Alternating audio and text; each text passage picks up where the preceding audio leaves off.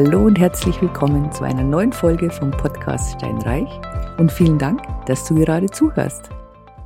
Four and a half reason, vier und ein halber Grund, warum du in Immobilien investieren solltest. In dieser Folge will ich dir klären, warum Immobilien beim Vermögensaufbau so wichtig sind und keinesfalls fehlen dürfen. Der erste Grund, den sieht man jetzt gerade ähm, ganz kräftig, beziehungsweise jetzt in Zeiten wie diesen ist er wichtiger denn je, weil du weißt ja, wir haben eine Inflation, ich glaube, das ist die höchste seit 40 Jahren. Und Immobilie als ein harter Sachwert ist inflationsgeschützt. Es ist vielleicht kein Alleinstellungsmerkmal, das hast du auch bei Aktien, aber bei Immobilien eben ganz besonders, weil du hast sowohl die laufenden Erträge, die sind ähm, inflationsgeschützt, als auch dann, wenn du es wieder verkaufen möchtest, auch da geht der Kaufpreis oder Verkaufspreis mit der Inflation mit. Du machst ja normalerweise einen Mietvertrag mit dem Mieter. Äh, äh, normalerweise nimmst du einen Staffel- oder einen Indexmietvertrag. Ja, die wenigsten werden einfach einen Mietvertrag abschließen und dann äh, kein Wort darin verlieren, äh, wie es denn weitergeht mit etwaigen ähm, Zins, äh, mit etwaigen Mieterhöhungen. Also wir machen ausschließlich Indexmietverträge. Ich finde, das ist eine absolut faire Sache, sowohl für den Mieter als auch für den Vermieter.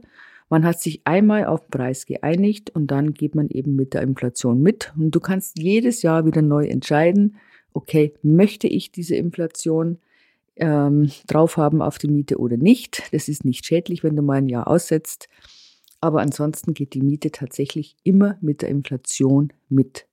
Und das gleiche beim Verkaufspreis. Also du kaufst heute zum, für 100.000 Euro, dann hast du die Inflation und in zehn Jahren kriegst du ähm, diese, den Kaufpreis plus die Inflation. Natürlich ist der Preis jetzt noch von anderen ähm, Faktoren abhängig, aber in der Regel der Verkaufspreis einer Immobilie oder Kaufpreis, der ist, ähm, der geht mit der Inflation einher. Also das, wenn man sich denkt, vor 30 Jahren war ein Haus natürlich oder ein Grundstück sehr, sehr viel billiger, auch und wegen der Inflation. Also hast du hier einen wunderbaren Sachwert. Du weißt, es kann dir nichts passieren, wie bei Anleihen, wie bei den kapitalgebundenen Lebensversicherungen oder ähm, Worst Case wie auf dem Sparbuch, wo du wirklich zuschauen kannst, wie dein Kapital dahin schmilzt wie Butter in der Sonne. Oder im Geldspeicher, auch da verlierst du äh, real an Kapital. Erster Grund also, eine Immobilie ist inflationsgeschützt.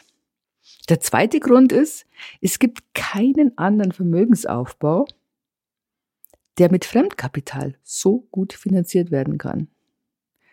Es gibt ja generell diese zwei Kreditkarten, diesen Konsumentenkredit, der sehr teuer ist, und den Bauzinsenkredit, dessen Preise und Zinsen jetzt auch gestiegen sind, aber der immer noch günstig ist und im Mittel, im langfristigen Mittel sowieso und vor allen Dingen auch im Vergleich mit dem Konsumentenkredit. Du kannst dir also mit fremden, mit billigem Geld ein Vermögen hier aufbauen. Hier rein fällt auch diese Hebelwirkung und die Eigenkapitalrendite. Die Eigenkapitalrendite oder auch Return on Equity, die sagt dir aus, ähm, den Prozentsatz, du nimmst die Miete, du ziehst von der Miete ab die Verwaltungskosten, den, ähm, das Geld, das du für den Erhalt brauchst, die Zinsen und die Steuern und teilst durch das Eigenkapital und nimmst das Ganze dann mal 100. Und der Prozentsatz, der rauskommt, der zeigt dir, wie sich dein eingesetztes Kapital verzinst. Eigentlich ganz klar, je weniger Eigenkapital, desto höher ist die Eigenkapitalrendite. Manche nehmen das tatsächlich als Kennwert, um eine Immobilie zu kaufen. Also ich mache das nicht. Ich finde, es hat einen theoretischen Wert, aber jetzt keinen praktischen. Kann man machen, ähm, muss man nicht. Auf jeden Fall hat man die Möglichkeit, eben sich Geld zu leihen und mit dem fremden äh, Geld Kapital ähm, zu erwirtschaften, dass man mit den eigenen Geld, das man hat, niemals so erreichen kann. Das ist also der zweite Grund. Der Ertrag wächst ziemlich schnell. Dann ist der dritte Grund tatsächlich der Steuervorteil. Ich warne zwar immer davor zu sagen, oh, ich kaufe mir jetzt dieses oder jenes, weil es einen Steuervorteil hat. Das ist natürlich schmarrn, das, der Steuervorteil, der ist da. Und das ist auch äh, ein Grund, aber nicht der Grund, warum du diese Immobilie kaufen solltest. Ähm, du hast mehrere Steuervorteile. Zum einen, du, also nur bei der, wir reden nur von Vermietung, Verpachtung natürlich, ganz klar.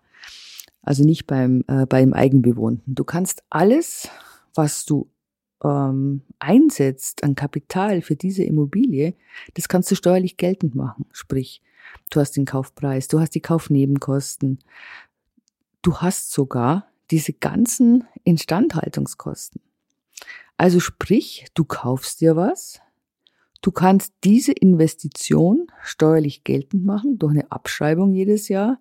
Zwar musst du jetzt die Einnahmen versteuern, das ist klar, aber demgegenüber kannst du eben alle Ausgaben stellen. Und was irgendwas besonders toll ist, ähm, der Staat hilft dir beim Erhalt und beim ähm, ja, besser werden der Rendite von deiner Immobilie, weil du natürlich auch jede Modernisierung absetzen kannst, die dann wiederum deinen Ertrag steigert. Und nicht genug. Nach zehn Jahren, zumindest Stand heute, hoffe, das bleibt auch noch so, ist der Verkauf steuerfrei. Wohlgemerkt, wenn du die Immobilie privat hältst. Es ist anders, wenn sie in einer ähm, Personengesellschaft ist, einer GmbH oder AG oder was es alles gibt, Stiftung, Genossenschaft, wie ja immer. Die haben eigene Sätze. Wenn du jetzt zum Beispiel eine vermögensverwaltende GmbH hast, dann hat die eine Körperschaftssteuer von 15 Prozent. Das heißt, du bezahlst auf deine Einnahmen 15 Prozent ähm, an Steuern, kannst trotzdem alles gegensetzen.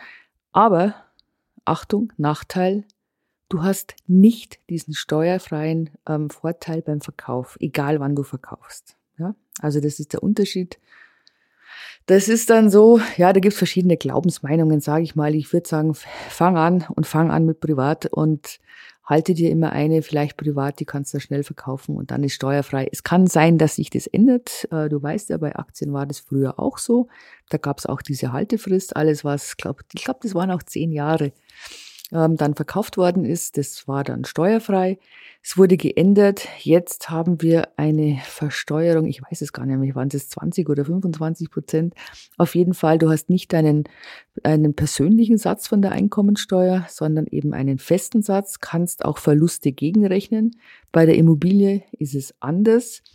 Da, wenn du die verkaufst vor den zehn Jahren, vor der zehn Jahresfrist, und du hast ordentlich dran verdient, dann versteuerst du das mit deinem persönlichen Einkommensteuersatz. Also Spekulationssteuer, das gibt's nicht, diesen, diesen Ausdruck, das ist einfach nur, ja, sage ich mal so, so ein landläufiger Begriff, aber diese Steuer gibt es nicht. Das ist einfach dein ganz normaler Satz von der Einkommensteuer. Das hast du da. Ähm, du kannst auch keinen Verlust gegenrechnen. Ja.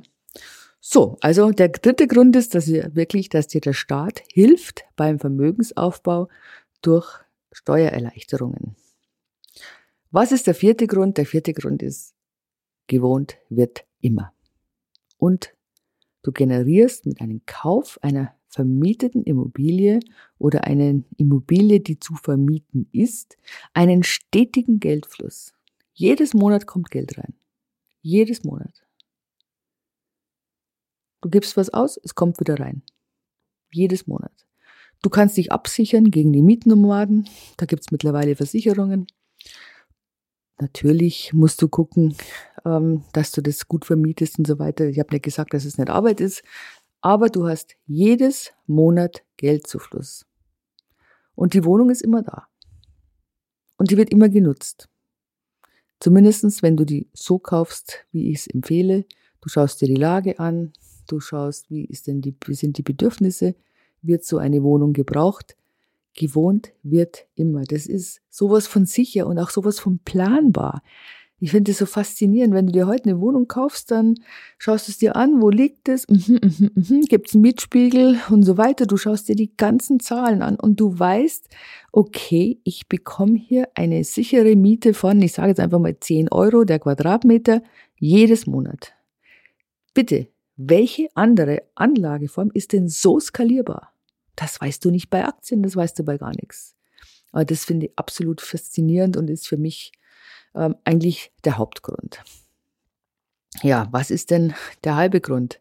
Ja, der halbe Grund, ist es ein halber Grund? Man könnte es auch als riesen, riesen, riesen Tipp sagen. Ähm, Immobilien sind primär immobil, klar, du kannst sie nicht in die Handtasche stecken, du kannst sie nicht in den Safe stecken. Die sind leider ähm, auch der Begehrlichkeiten eines Staates ausgesetzt. Man weiß nie, was kommt. Auch das ist richtig aber es ist, und es ist Langfrist-Event, äh, Event sage ich schon, ein Langfrist-Invest. Ein Event kann es durchaus auch werden, ja.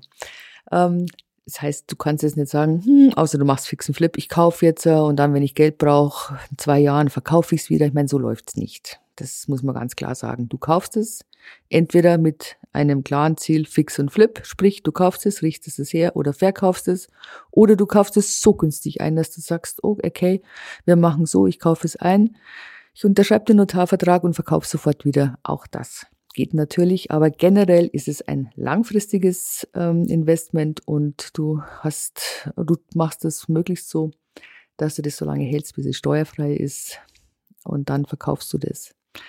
Aber es ist nicht so, wenn du jetzt wirklich in Not kommen würdest und würdest Geld brauchen, dass du das dann nicht gleich abgreifen kannst.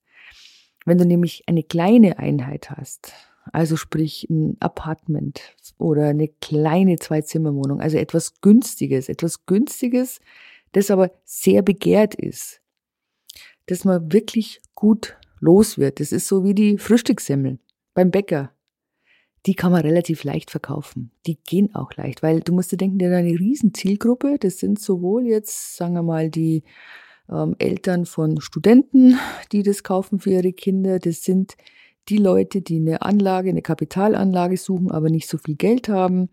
Dann in so einem Apartment und ich spreche jetzt nicht von diesen angepriesenen Studentenapartments oder Mikroapartments oder sonst was, sondern einfach die ganz normale kleine ein bis kleine Zwei-Zimmer-Wohnung.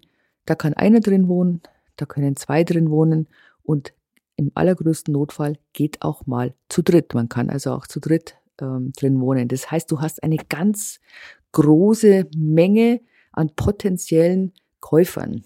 Und die kann man wirklich ziemlich leicht wieder loswerden. Und was ich noch vergessen habe, was eigentlich auch ähm, für mich ein Grund ist, Immobilien und Immobilienkredite, die eignen sich hervorragend für Leute, die eigentlich nicht sparen können.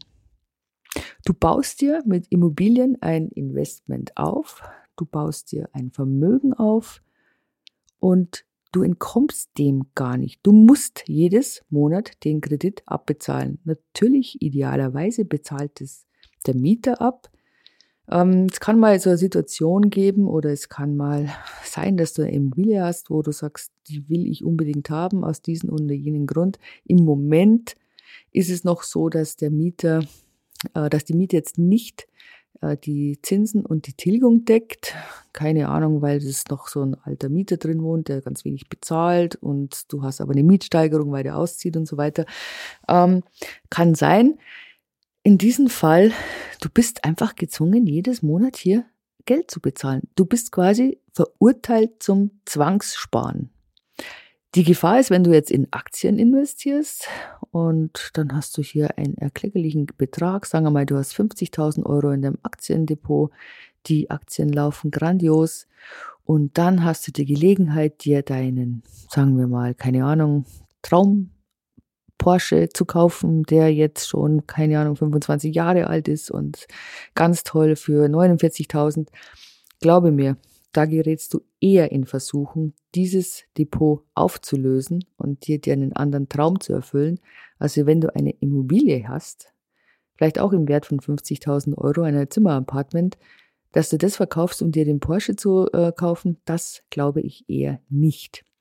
Andererseits bist du nach je nachdem wann es abbezahlt ist, nach 20 Jahren, nach 25 Jahren, bist du schlagartig vermögend oder zumindest sehr viel mehr vermögender als noch zu Beginn.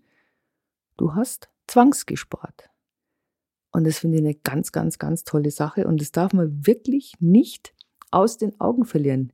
Jeden Euro, den du in den Kredit reinsteckst, um ihn abzubezahlen, ist es so, als ob du einen Euro nimmst und ein Sparschwein schmeißt. Die Inflation, die bezahlt dir deine Zinsen und den Kredit, den sparst du in deinen imaginären Sparschwein. Ja, das sind also jetzt so diese Gründe, weshalb wirklich jeder anfangen sollte, sich eine Immobilie zuzulegen. Bitte am Anfang eine kleine Immobilie beziehungsweise habt eine kleine Immobilie immer so als Beimischung dabei. Ich finde es super, weil dann kannst du, du weißt nie, was das Leben dir gibt. Dann kannst du die immer mal verkaufen. Du bist also nicht so abhängig. Es gibt ja auch ein beruhigendes Gefühl. Lässt sich auf jeden Fall schneller verkaufen als ein totschickes, sehr teures Penthouse oder ein Mehrfamilienhaus und könnte dann durchaus für einen gewissen Cashflow sorgen. Also, ich freue mich wirklich, dass du dabei warst. Ich freue mich, wenn du jetzt den Podcast in deiner Podcast-App abonnierst. freue mich über eine, eine 5-Sterne-Bewertung. Und wenn du irgendwelche Themen hast, die dich interessieren, schreib mir doch einfach eine Mail an info@antuber-immobilien.de und dann werden wir diese, dieses Thema oder diese Themen in irgendeiner Folge dann verarbeiten. Also vielen Dank und noch einen wunderschönen Tag oder Nacht, je nachdem.